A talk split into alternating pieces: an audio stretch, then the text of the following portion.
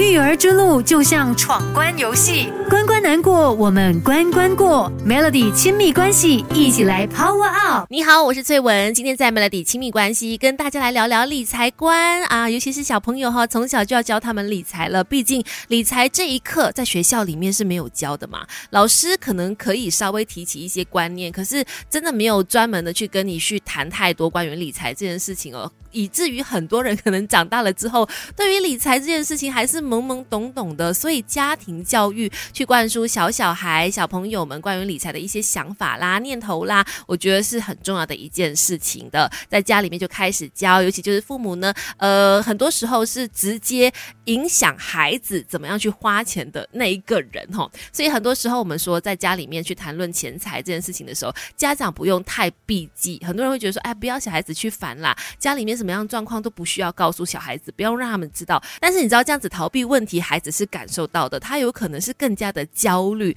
所以从小的时候，在跟小朋友在谈论钱财这件事情的时候，态度要稳定一些。因为当你是经常皱着眉头在说钱的事情，或者是说一些很负面的话的时候，孩子会认为钱给。大人很大的压力，或者是当你跟孩子说“哦，没关系啊，什么都可以买，你喜欢什么都可以买”的时候，也会让孩子觉得说“哦，那钱是可以随意挥霍的”。所以在跟孩子谈论到钱财的时候，尽可能的保持平稳的态度，这件事情就能够让他们对于钱财呢有一个比较持平的观念哈。再来，很多时候也要以身作则，说实话，跟孩子说实话。说什么实话呢？等一下跟你聊。孩子，你慢慢长大，因为爸妈还有学不完的教养之道。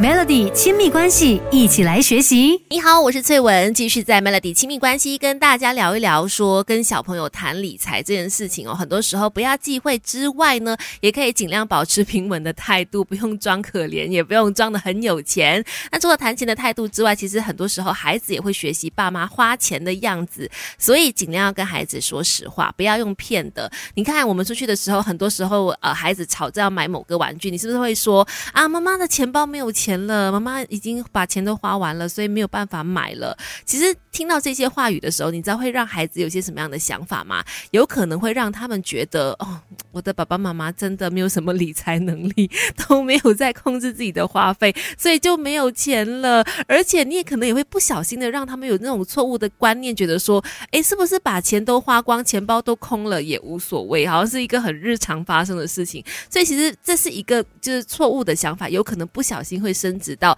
小朋友的脑海当中哈，这个时候可以做的应该是跟孩子说，因为呢这个东西是不需要买的，它不是必要的，所以妈妈不会买。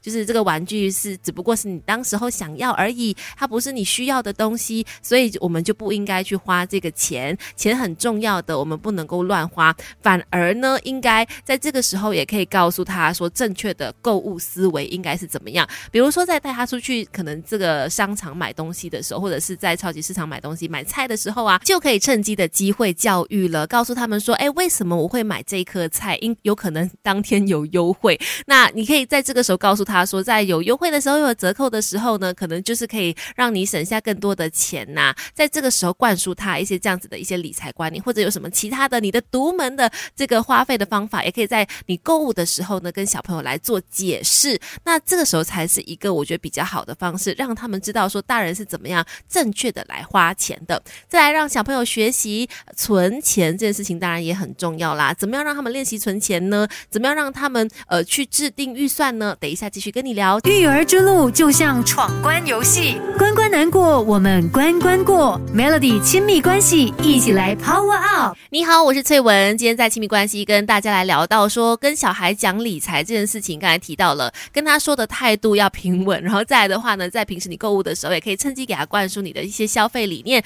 让他来学习大人花钱的样子哦。最后就是呢，当然也要知道怎么样存钱啦。什么时候要让他有存钱的概念呢？我觉得是当他想要买东西的时候，你就要告诉他说：“哦，你想要买了，那你就应该要累积一些钱财，是存钱的时候了。”有想要买东西的时候呢，我们就可以帮他制定一个存钱目标，让他懂得怎么样把剩余的钱给存下来。之后呢，就帮助他制定这个预算哈，比如说让让他去把。不同的这个罐子上面贴出你想要买的。一定要买的就是必要的东西，或者是把它当成是储蓄的罐子啦，或者是要做慈善的罐子啦，就是让他懂得把钱分不同的用处去存，然后去花，这样子是直接让他知道说钱可以有怎么样的使用方式，也就不会完全性的挥霍，也更加知道说钱就是每次我们在赚到钱了之后呢，应该怎么样去分配使用，就是这些简单的小方式，可以慢慢慢慢的去灌输，还有去让他们形成一个正确的金钱管、理观。